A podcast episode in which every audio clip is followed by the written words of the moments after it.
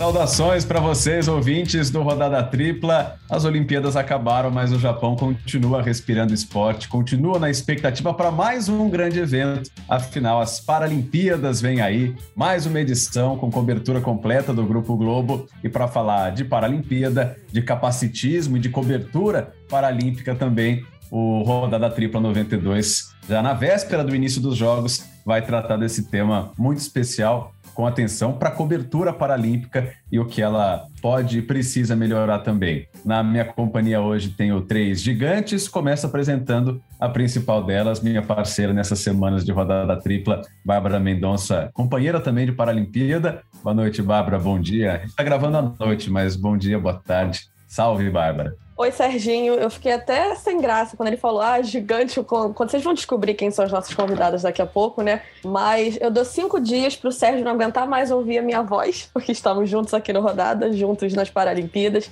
Vai ser bem legal mais esse episódio que eu acho que a gente tem muita coisa para pensar, muita coisa para a gente refletir. Vai ser bem bacana. Eu vou deixar ele apresentar o restante aí do nosso quarteto. Não, vai ser muito bacana. É a 16 edição da Paralimpíada. Tóquio foi a 32 edição dos Jogos. Então a gente está pensando num evento que tem a metade da idade do, dos Jogos Olímpicos, mas vai ser muito bacana. Tóquio, inclusive, é a primeira cidade a receber esse evento mais de uma vez, né? Recebeu em 64 e, e vai receber agora também em 2020. Então vou começar apresentando com a nossa companheira de casa também, Bruna Campos, e o plural não é à toa, porque ela já acumula aí várias agora Paralimpíadas, Parapans, Mundiais de Atletismo Paralímpico, está sempre aí tentando emplacar o máximo de esporte paralímpico na nossa programação, então merece estar aqui também. Está lá de Tóquio, direto do Estádio Olímpico, né, Bruna? Bom dia para você. Boa noite, bom dia, boa tarde. Já estou perdida no fuso.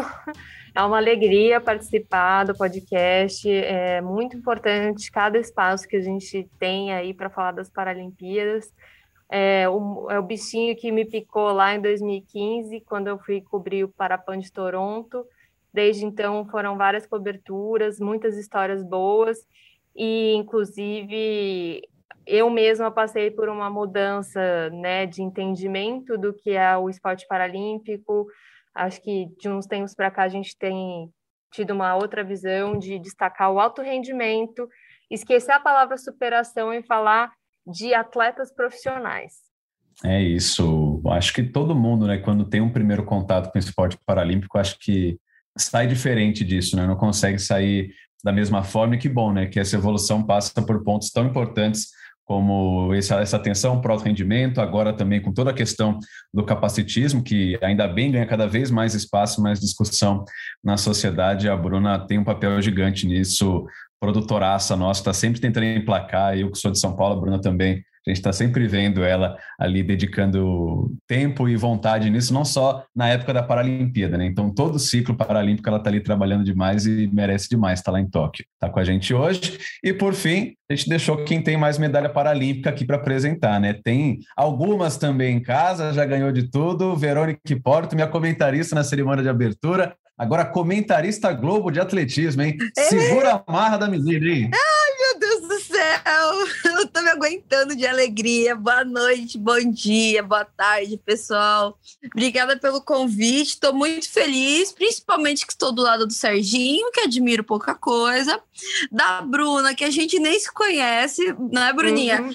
E a Bárbara, que daqui a pouco também vou colocar no diminutivo de Barbarazinha também. Então, muito obrigada pelo convite. Bacana, bacana demais. E claro que o destaque é também para o evento como um todo, falar da Paralimpíada, mas o tema principal nosso hoje é falar de narrativas, né, de desconstrução de narrativas que a gente ainda vê muito, né, Bruna? Como você começou a falar, essa questão sempre do herói, da história de vida e não da história de esporte, e essa mudança que a gente precisa ver cada vez mais, né? E o quanto que isso faz diferença para os atletas, que é o que eu vou querer saber da Verônica também, que tem sempre né, essa, essa busca, essa procura, tem que lidar com essas situações constrangedoras muitas vezes, é, é, acho que hoje muito menos humilhantes do que já foram também no passado, mas como essa cobertura tem melhorado nos últimos anos, né, Bruna? Com certeza. É, eu acho assim, a gente tem avanços na sociedade agora de cinco anos para cá em vários, várias lutas, né, na questão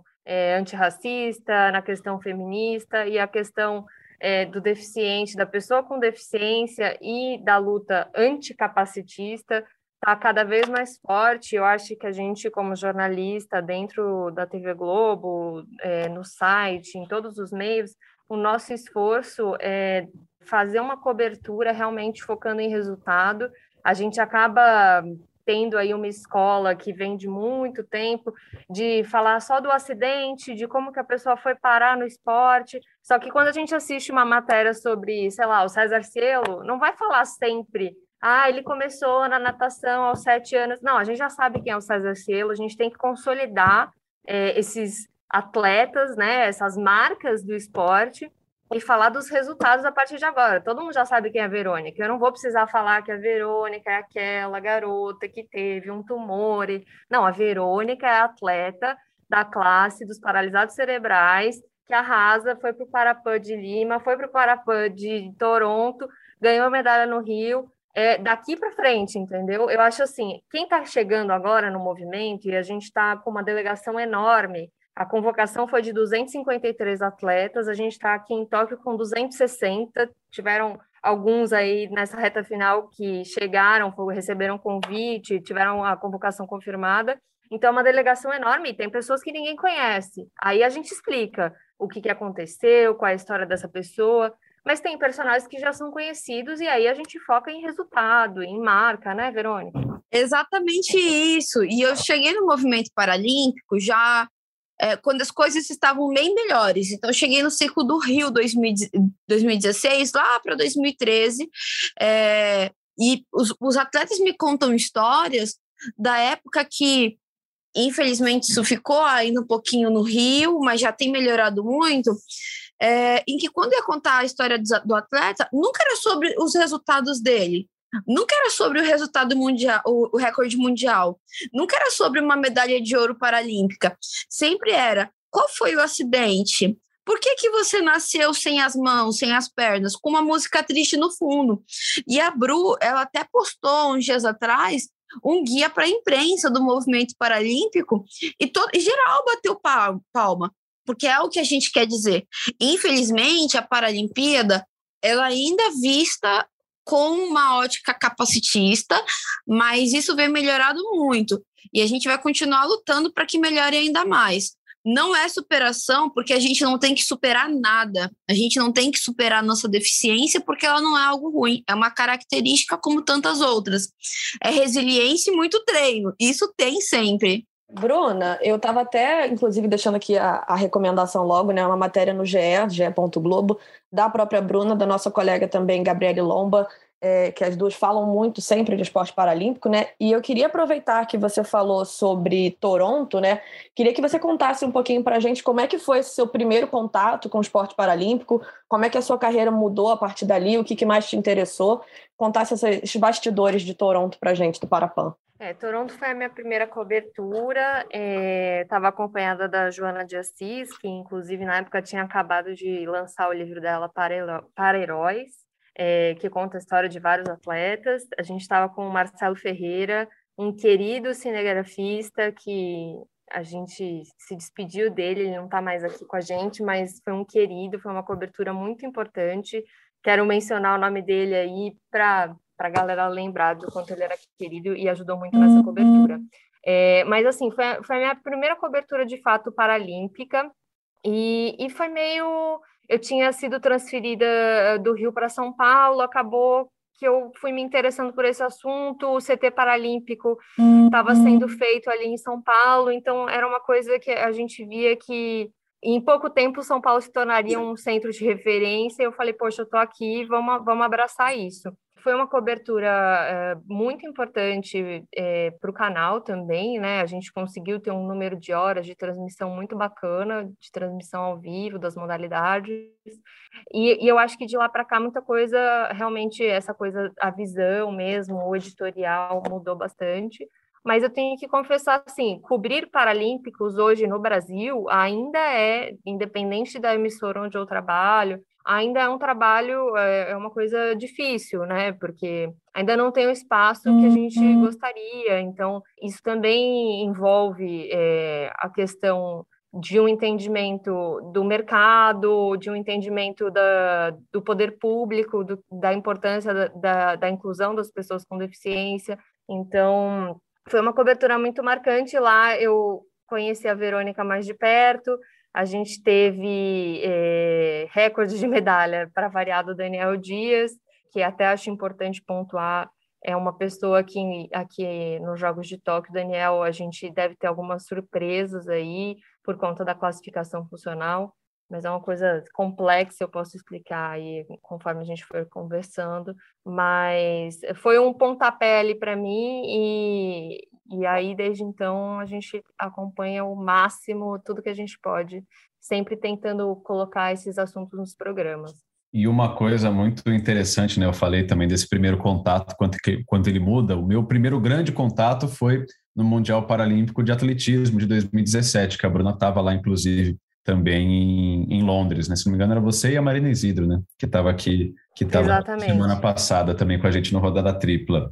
E eu falo muito nas transmissões, né? Passando por várias modalidades, como a gente só consegue gostar do que a gente conhece. E o esporte paralímpico, ele é desconhecido, né? Ele tem todo um, um sistema próprio que rege ele, de classificações, de diferenças, é, de classificação mesmo, né? De, e dentro da dificuldade que é isso também, né? De classificar pessoas tão distintas dentro de classes muito específicas e, e muitas vezes no desconhecimento o foco acaba sendo no mais visível, que é o atleta com deficiência visual ou com a, o atleta amputado, etc.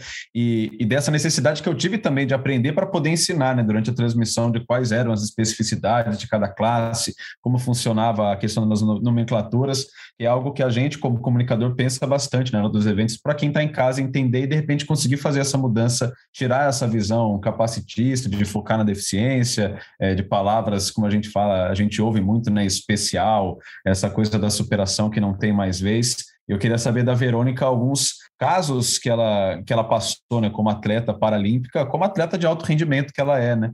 Justamente né, nessas questões de, dessas abordagens capacitistas que a gente está falando tanto? Eu tenho vários. eu tenho até abordagem capacitista que eu fiz quando eu nem sabia o que era capacitismo e eu nem sabia que eu era uma pessoa com deficiência. É, no momento que falaram que eu poderia entrar no movimento paralímpico, eu fiquei surpresa, porque eu ficava pensando assim, pô, mas Paralimpíada só é quem é cadeirante, quem não tem braço, quem não tem perna e quem é cego. E eu enxergo, tenho os dois braços, tenho as duas pernas, ando. Então, eu não posso estar no movimento. A partir disso, é, na época eu não sabia, mas hoje eu já entendo, eu queria olhar, conseguir ver uma deficiência para conseguir falar que aquilo era uma deficiência. E eu queria colocar deficiência antes da pessoa. E por isso a gente tem a nomenclatura PCD, pessoa com deficiência. A pessoa sempre vem na frente.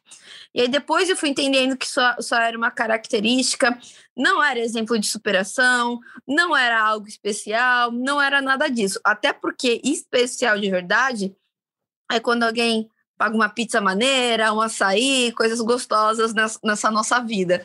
É, mas o tempo todo. É quando alguém vai e fica toda hora perguntando sobre as cirurgias que eu fiz ou sobre a minha deficiência física, ao invés de falar sobre as minhas medalhas.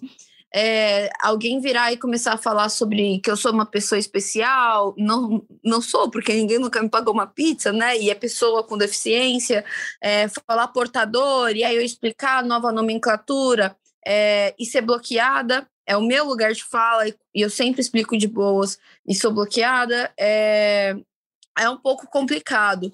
Mas um ponto que eu queria colocar sobre a classificação é que eu penso assim, é algo muito difícil, muito complexo, que eu que estou no meio não entendo ainda direito. Eu entendo da, da modalidade do atletismo.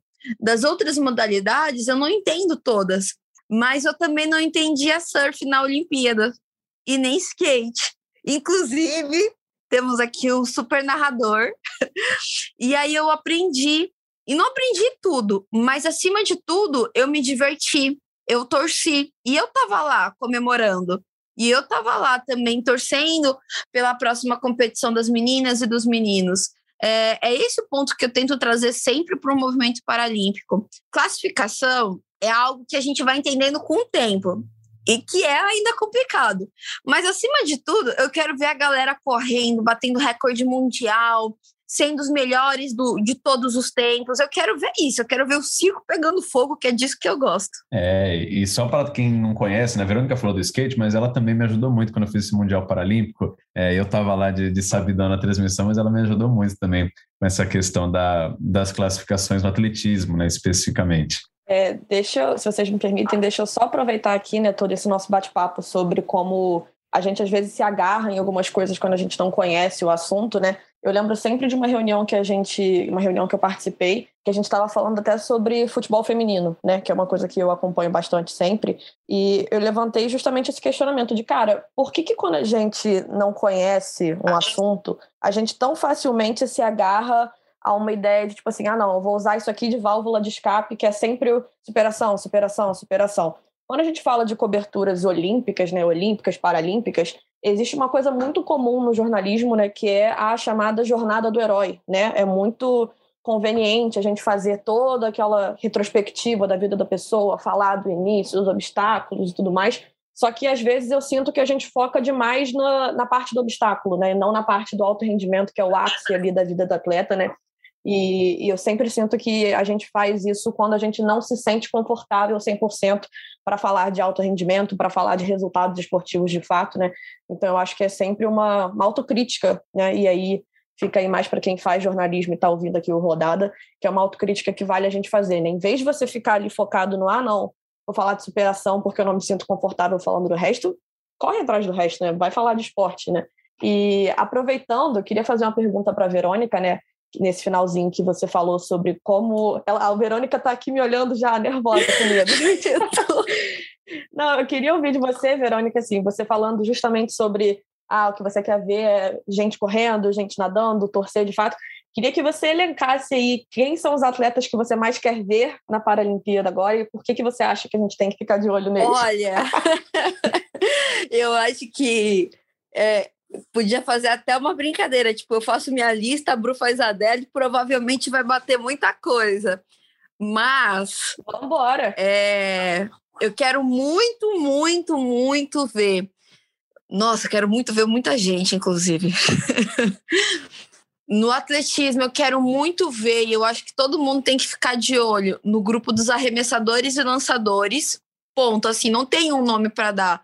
É, nós temos a Beth, o Thiago Paulino, o Cícero, o Claudinei, mas eu aconselho a ficar de olho em todos, porque, na minha sincera opinião, o atletismo vai fazer história é, na Paralimpíada agora, vai bater o recorde de medalhas da modalidade.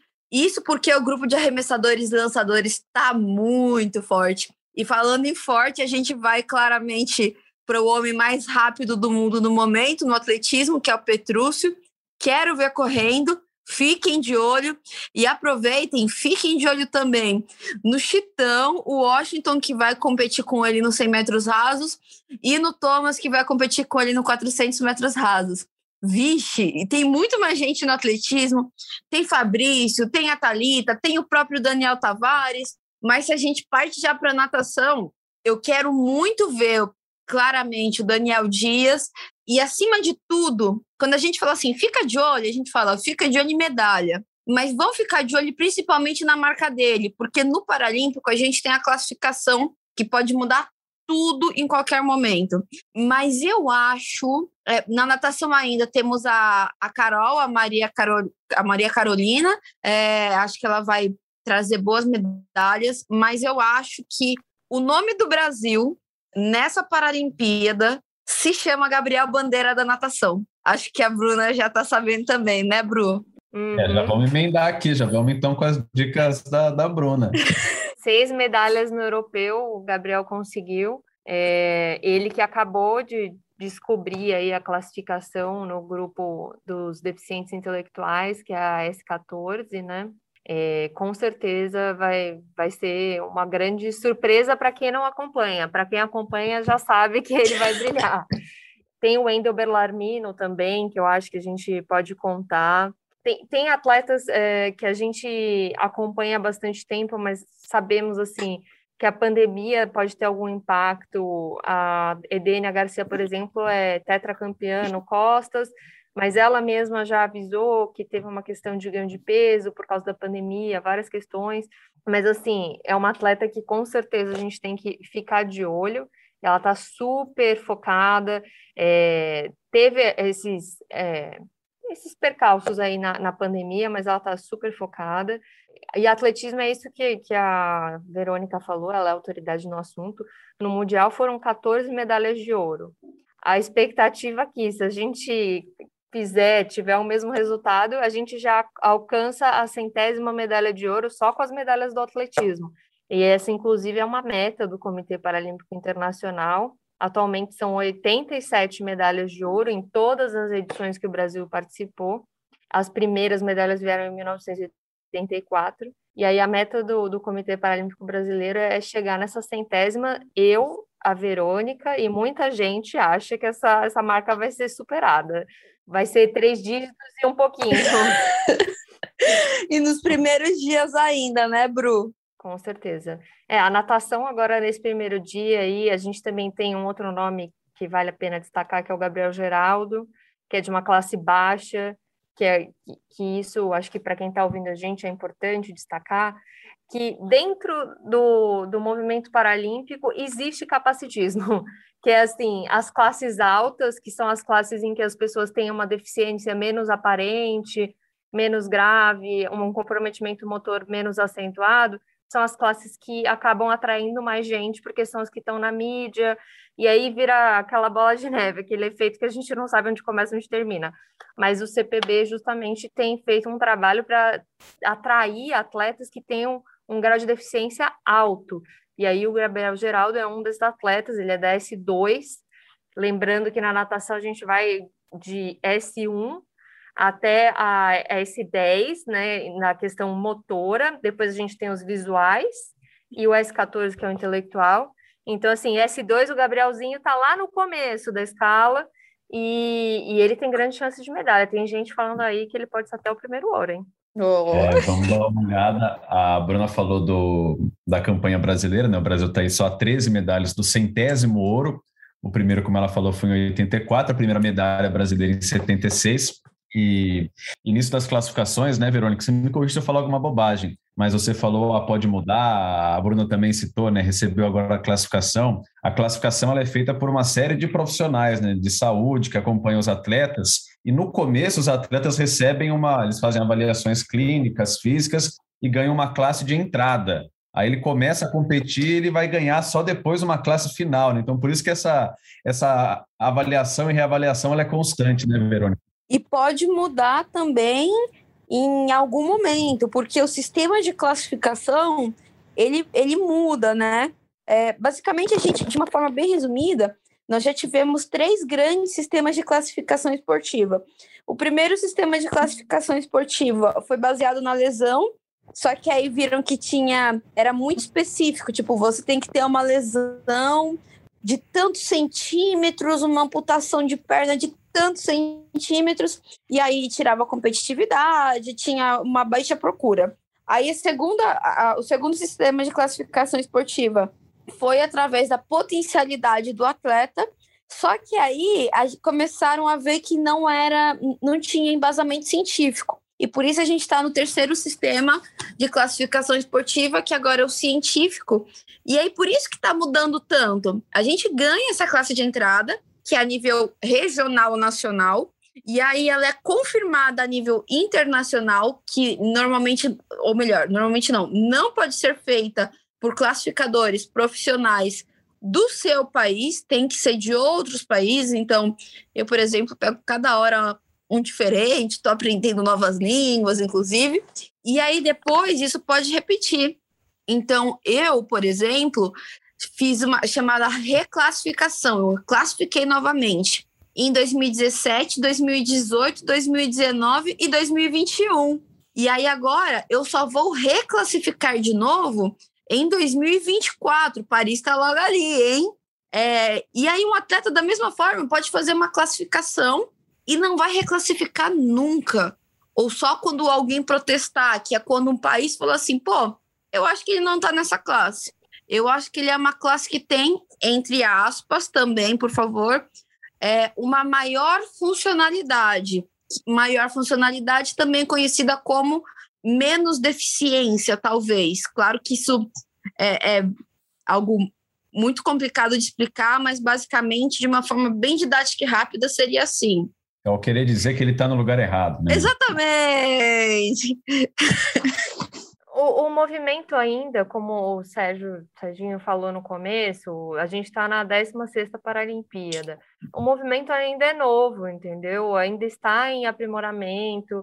Por exemplo, quem faz a classificação funcional são voluntários. São pessoas voluntárias que fazem de graça, recebendo uma diária de hotel e alimentação, vão de um país para o outro para avaliar os atletas. Isso é uma coisa que o Andrew Parsons, é, que é o presidente do IPC, foi questionado, inclusive foi uma bandeira dele de campanha quando ele foi eleito, que ele ia profissionalizar a, a classificação funcional, os classificadores. Isso ainda não foi feito.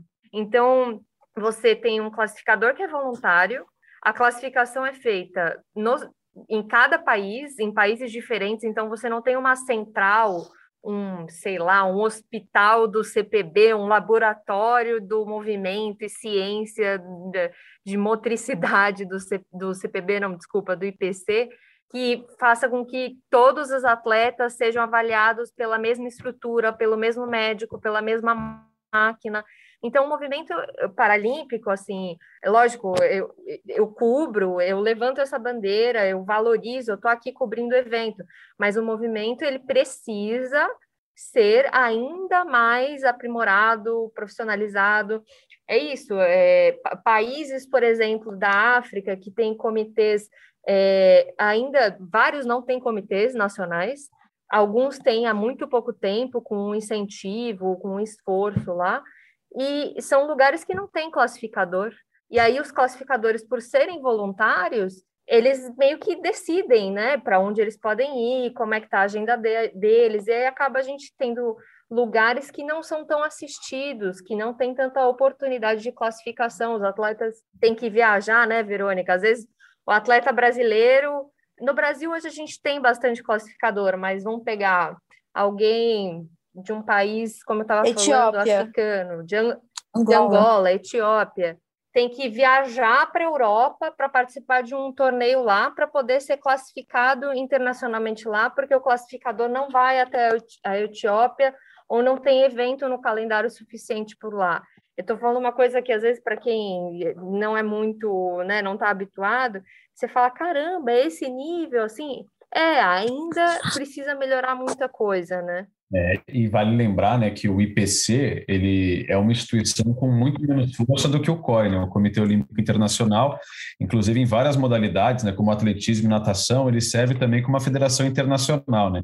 Então, os mundiais que você vê, o World para é, Athletics ou Swimming, né, no caso de atletismo e natação, são esportes regidos né, na prática pelo IPC, né, que tem todas as suas dificuldades para ter patrocínio, para ter acordo, para consolidar essa união com, com o olimpismo, né, com as sedes olímpicas a, a cada quatro anos. Esse acordo está renovado até, até 2032, né, pelo menos pelo acordo total acho que é 32, isso até 32, né? Renovaram até 32 faz pouco tempo. E, e uma coisa que a Bárbara falou agora há pouco, né? A questão das muletas, isso que a Bruna falou agora, né? da importância de ter uma cobertura profissional do esporte paralímpico, que é focar nesses temas também, né? Muitas vezes até o lugar de fala acaba virando uma muleta, né? Ah, eu não sou deficiente, ou ah, eu não sou mulher, não sou negro, não sou gay, enfim, o que seja. Mas uma coisa que a Renata Mendonça, por exemplo, nossa parceira, fala muito é que lugar de fala realmente você pode não ter, mas todo mundo tem um espaço de luta, né? E esse espaço é importante da gente estar tá construindo e evoluindo e melhorando sempre.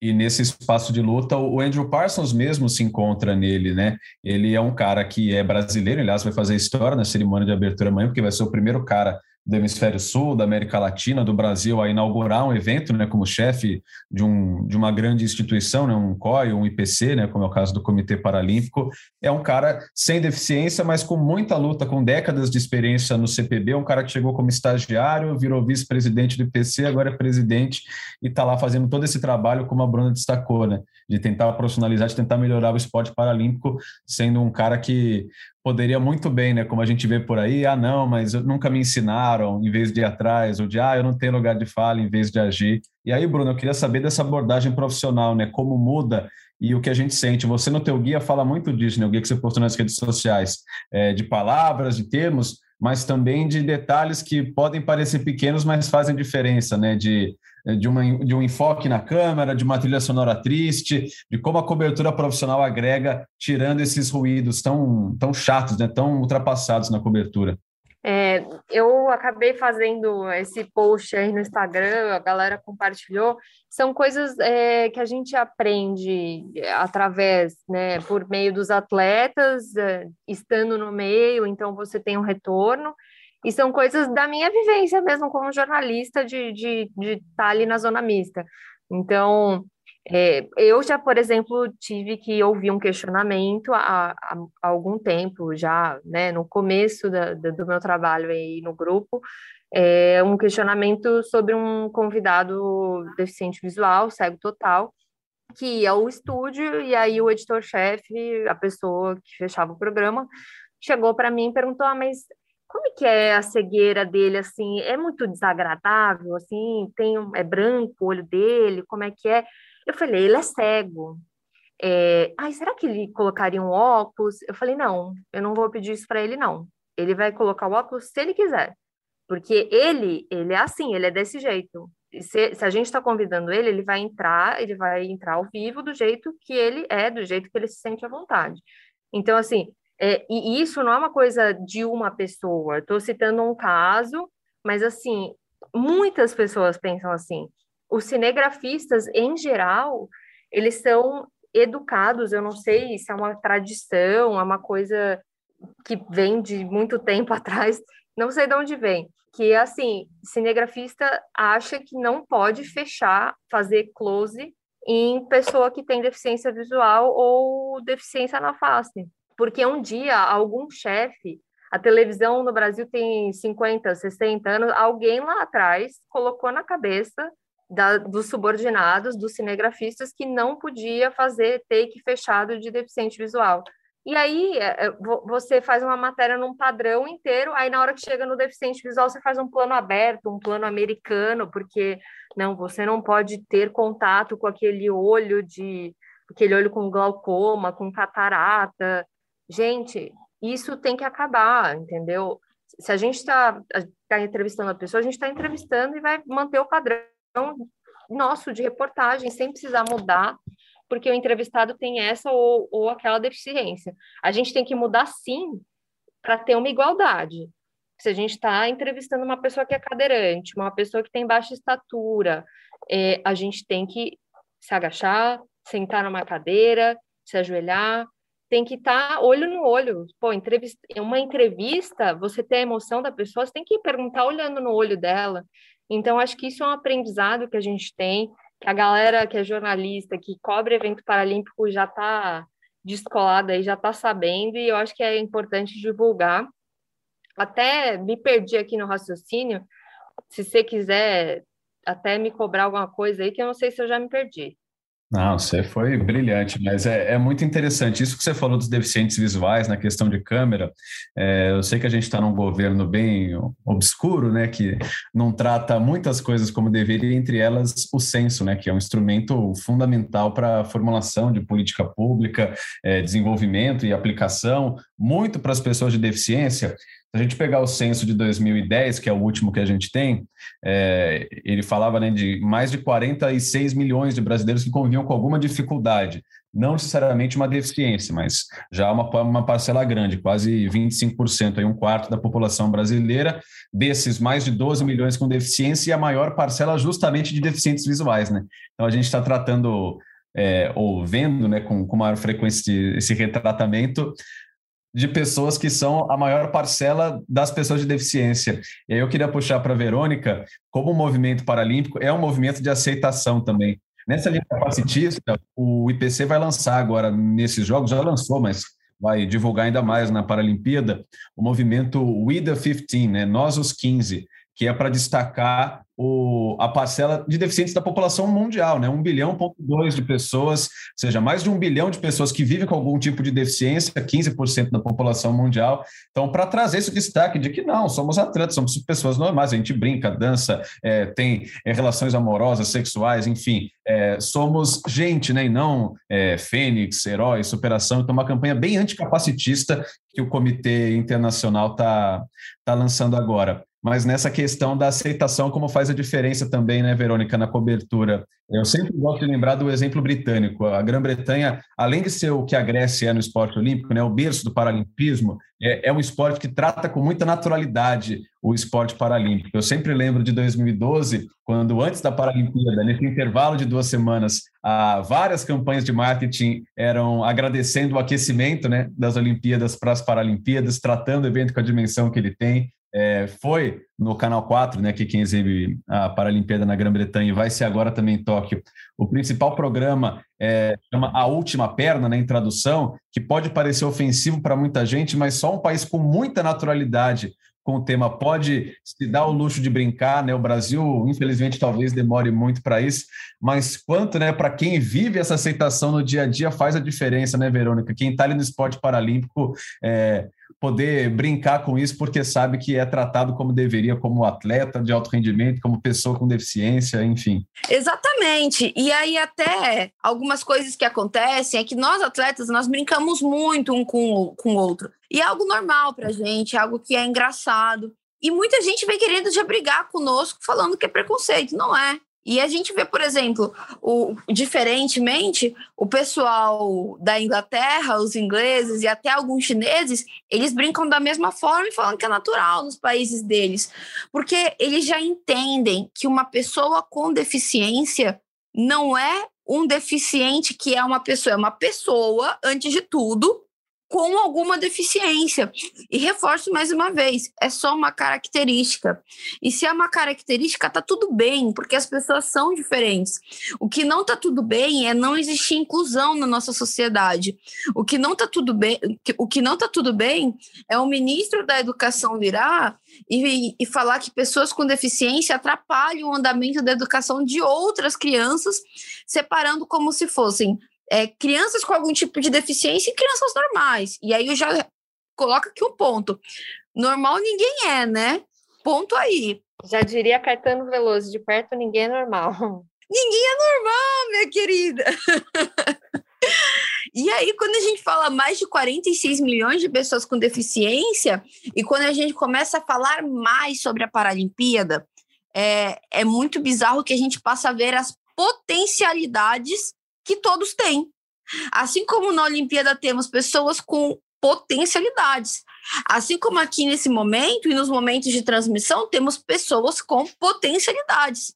E cada um tem uma, um potencial em alguma coisa. Ponto. Só que quando a gente fala de pessoas com deficiência, infelizmente, a palavra deficiência vem sempre na frente e quase que numa linha bem tênue que muitas vezes se torna a palavra deficiência se torna algo como incapacidade e não é. E aí quando vem a Paralimpíada mostra que todo mundo tem potencialidade, que todo mundo tem história e que não são histórias de superação, mas são histórias de resiliência, porque ninguém espera nada. Todo mundo treina, todo mundo trabalha e estamos junto nessa. É, a gente possa falar assim, pô, nós temos atletas cadeirantes que correm para uma hora e quarenta uma maratona, enquanto os homens olímpicos estão tentando bater as duas horas. Só que elas não conseguem andar na rua no dia a dia porque está toda esburacada, não tem inclusão. Nós temos cegos que eles nadam muito, muito rápido, que são extremamente resistentes. É, somos invictos no futebol de cinco, que é futebol, futebol é, a classificação são que eles são cegos. E assim, você olha eles jogando e fica assim, meu Deus do céu, não jogo como eles. Ponto. Porque eles são muito bons. Só que eles não conseguem atravessar a rua direito porque não tem sinal sonoro para todo mundo. E aí a gente começa a ver isso na Paralimpíada e pensa, e as outras mais de 46 milhões de pessoas com deficiência? Então a gente começa a entrar no ponto de inclusão real. E que a inclusão ou ela existe e ponto final, ou ela não existe, não existe meio, meio inclusão. E eu só queria colocar mais um ponto, que não tem muito a ver com a sua pergunta, Serginho, mas o que eu queria muito falar é que o manual da Bruna foi assim, muito bom, muito bom, muito bom. Porque eu repito, era o que muito atleta queria falar. E a gente sabe que quando está numa Paralimpíada, infelizmente, muitas vezes, é, quem tem a fala, quem tem paralisia cerebral ou teve um AVC, é, pode ganhar uma medalha de ouro, mas muitas vezes não é entrevistado porque ele tem a fala um pouco enrolada. E aí eu só quero colocar aqui um ponto muito importante, que a Bruna, a Joana, o Renato, eles sempre estão lá. Que quem é cego, já às vezes, infelizmente, por ter escutado o que a Bruna escutou, já vai colocando óculos. E agora eles estão começando a tirar óculos porque estão entendendo que não precisam esconder nada. Infelizmente, muito cadeirante tem que ficar olhando assim para cima, tem que ficar toda hora olhando para cima porque ninguém abaixa. Aí a Bruna faz esse manual e ainda coloca mais um ponto muito importante que é parem com as músicas tristes, porque não tem música triste. Coloca uma música de ação muito maneira, porque é um bate-bate de cadeira, é o pessoal um querendo engolir o outro, é o circo pegando fogo e é muito legal, porque é altíssimo rendimento. É isso, a Bruna fez o manual, mas a Verônica também, né, fez esse destaque outro dia e que bom que viralizou, né? Bom ver coisa boa viralizando. Falando para isso, focar no alto rendimento, e é isso que a gente quer. E você falou em inclusão, né? Inclusão muitas vezes parece sinônimo de favor, mas na verdade é direito, né, que a gente está exigindo, né? A gente e vocês principalmente, né? Porque saúde, acessibilidade, educação, né? Ao contrário dos que dizem que atrapalham, é, habitação, enfim, são direitos e não são favores né, para ninguém. Bruna. Isso que a Verônica falou da inclusão, né? Você também tocou da questão né, da fala do ministro da Educação. Quando a gente, e, e lembrando da muleta citada pela, pela Bárbara, quando a gente está falando, quando a gente vai cobrir um evento paralímpico, no começo, você vê alguém usando um smartphone com o pé teclando com o dedão do pé, você fala, nossa, que incrível! Precisamos fazer uma matéria sobre isso, porque é muito incrível isso. Se a gente, eu, a minha geração, a gente tivesse sido educado em escolas com pessoas com deficiência presentes, a gente não teria esse estranhamento. Porque o cara precisa usar o telefone, ele aprendeu, ele desenvolveu ali uma aptidão uhum. para se virar, para ser independente. Então, assim, tudo começa na nossa infância, tendo uhum. é, referências, pessoas no nosso entorno que tenham deficiência para a gente poder se habituar, entendeu? Então, acho que essa coisa da questão da inclusão, da educação, isso que vocês falaram aí, é, é, um, é, o, é o primeiro passo, inclusive para quando esse jornalista lá do futuro, que estudou com um deficiente na escola, na faculdade, ele não vai fazer essa matéria. Ele vai fazer a matéria falando de rendimento, de marca, de recorde, porque ele já viu deficiente a vida dele inteira. Então, as pessoas têm que sair, é, é, a gente tem que ter um, uma plataforma de governo, de pensamento, de que o deficiente tem que estar na sociedade e não numa bolha. E aí, isso impacta na cobertura jornalística, na nossa visão de mundo, em tudo. Acho que é só aproveitar para falar isso. Para quem está ouvindo a gente agora, a gente está no fim da segunda-feira, a Bruna já está no começo, meio da terça-feira, dia da abertura no Estádio Olímpico. Então, só para você sentir a honra que ela deu para a gente de falar com a gente direto do templo dos Jogos, casa da cerimônia, que vai ser muito legal. É, vou estar nessa com a Verônica na terça-feira, para quem estiver vendo, né? A gente está gravando aqui segunda noite, estamos na ansiedade. É, vai ser muito bacana, não dá para revelar muitos detalhes, mas só para quem ouvir também não ficar vendido, o conceito da cerimônia nós temos asas, né? Então vai, vai ter essa questão é, aérea, digamos assim, né? E, e, é muito bacana, né? Porque o movimento ele tenta falar muito com o que une todo mundo. Né? No Rio de Janeiro nós temos um coração, né? Nós todos temos um, um coração, coração. do tipo. Não era isso? É, um só coração. Era alguma, era alguma coisa nesse sentido, que era do Marcelo Rubens Paiva e do, do Vicky Muniz, né? os diretores criativos, e agora também esse conceito de nós todos temos asas. Não vou dar mais detalhes, quem tiver curioso vai ter que assistir amanhã a cerimônia. Verônica vai estar comigo nessa. E, Bárbara, seus toques finais também, suas considerações finais. Ai, gente, eu, eu amei esse episódio, assim, a gente teve essa ideia de falar de Paralimpíada logo depois que a gente gravou da semana passada, né? E eu acho tão legal a gente poder dar, falar um pouco mais, né, de grandes eventos, assim, porque é nessas horas que a gente cria muitas memórias, né? Eu falo para todo mundo, assim, que se, se me der uma abertura, eu fico 10 horas ininterruptas falando sobre a prata do Daniel Dias nos 100 metros peito no Rio, que foi assim, top 5 momentos esportivos que eu já vi na minha vida.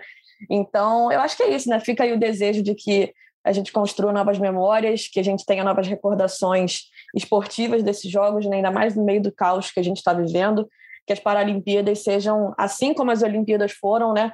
Um, um alívio, né? um refúgio para a gente que a gente está tá precisando muito. Semana que vem estou de volta aqui com o Serginho, mas agradecer muito aqui a Verônica e a Bruna e vamos que vamos, vai ser maneiro demais.